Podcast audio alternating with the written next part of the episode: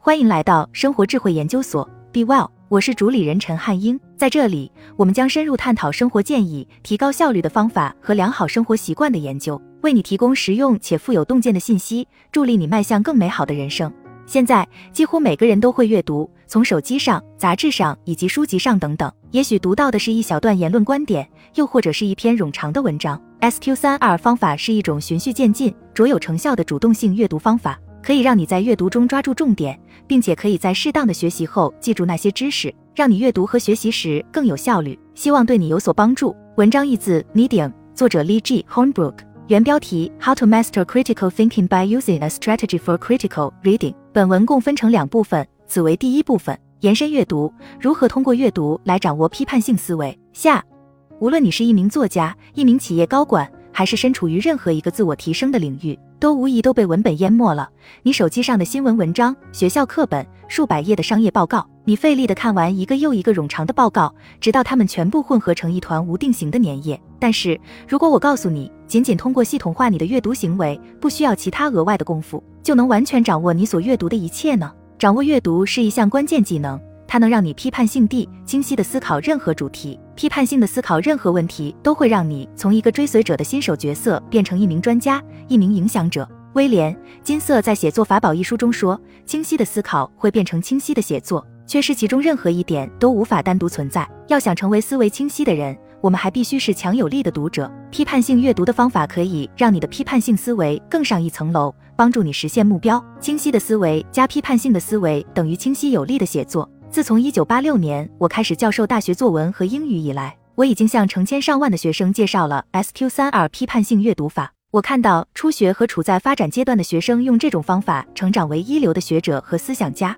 我自己一直是一个缓慢、有条理的读者，细读文学文本，注意文学语言的特殊性，具有一定的合理性。但大量的理论文本是我的敌人。我可以一口气读完一本小说，但读完以后，我就已经把读过的东西忘得一干二净了。读了一本很长的教科书，却分不清要点和论据。我需要的不仅仅是突出重要段落的方法。当我第一次开始使用 SQ 三二方法时，就在几周内就看到了结果。SQ 三二法帮助我将繁重的阅读任务系统化，提高了我的理解力和记忆力。现在我阅读速度很快，理解能力很强，我有信心掌握任何阅读材料。在我教学生涯的开始，我知道帮助我的学生就意味着教授他们批判性阅读的方法。但是 SQ 三二方法在大学以外的地方也同样适用。对于处理复杂文本的人来说，这是一种有效的方法。通过使用 SQ 三二方法，你可以真正掌握任何阅读材料，从而推进你的职业生涯或理解文本的微妙之处，哪怕是最困难的文本。批判性思维带来新知识，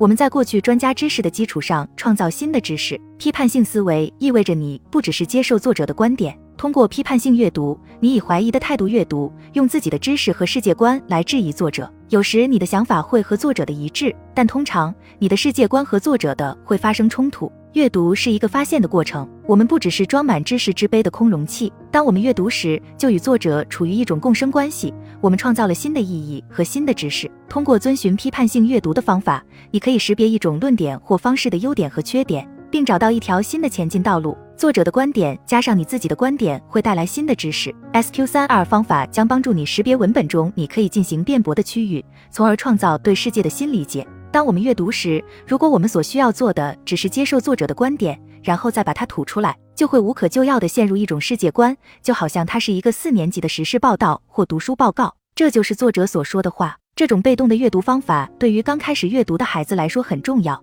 但是，一旦我们长大一点，我们就必须更积极的阅读，不仅要理解作者所说的，而且要发展我们自己对世界的看法。这就是 SQ 三二的作用。你已经知道怎么读书了。SQ 三二将使你的阅读系统化，最大限度的提高你的理解力，使阅读更有效率。SQ 三二批判性阅读方法。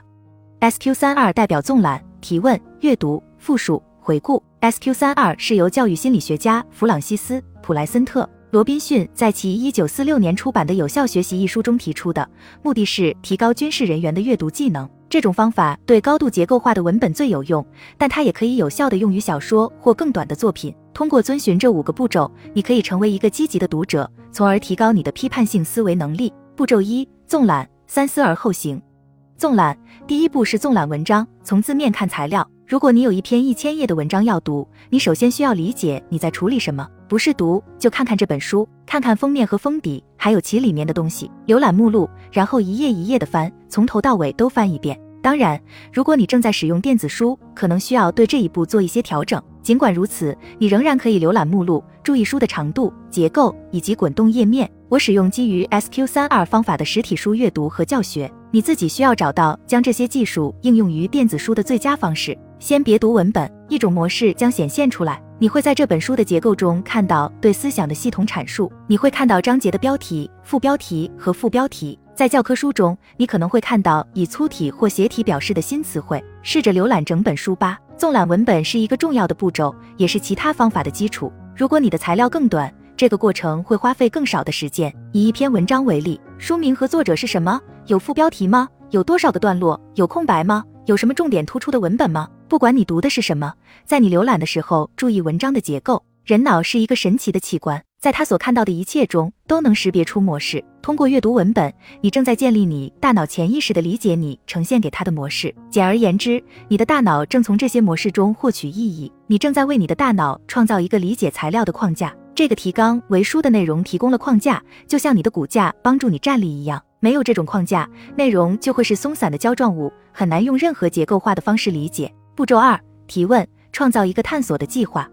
第二步是为文本中的每个副标题写问题，根据章节标题和副标题写下问题。例如，在一本关于写作的教科书中，可能有一节是关于写作前的构思的，其中一个小标题，比方说是自由写作，在一张纸上写下什么是自由写作，通读全文，为每一章的标题和副标题写问题。这时，你可能很想写下这些问题的答案，尤其是当这些答案就在你面前的文本中时。但现在最好先把所有的问题写下来，然后等到了方法中阅读部分的时候再回答。关于写的提示，把材料写下来可以提高记忆力。当我使用 SQ 三二时，我会用笔和纸来写问题，尽管我大部分时间都在打字。你记录信息的方式取决于你自己。我鼓励你把问题写下来或打出来。当你阅读材料时，你就会使用这些已经写下来的问题。好了，以上就是今天的分享。如果您有什么看法，欢迎在下方留言与我们交流分享。期待我们下次相遇。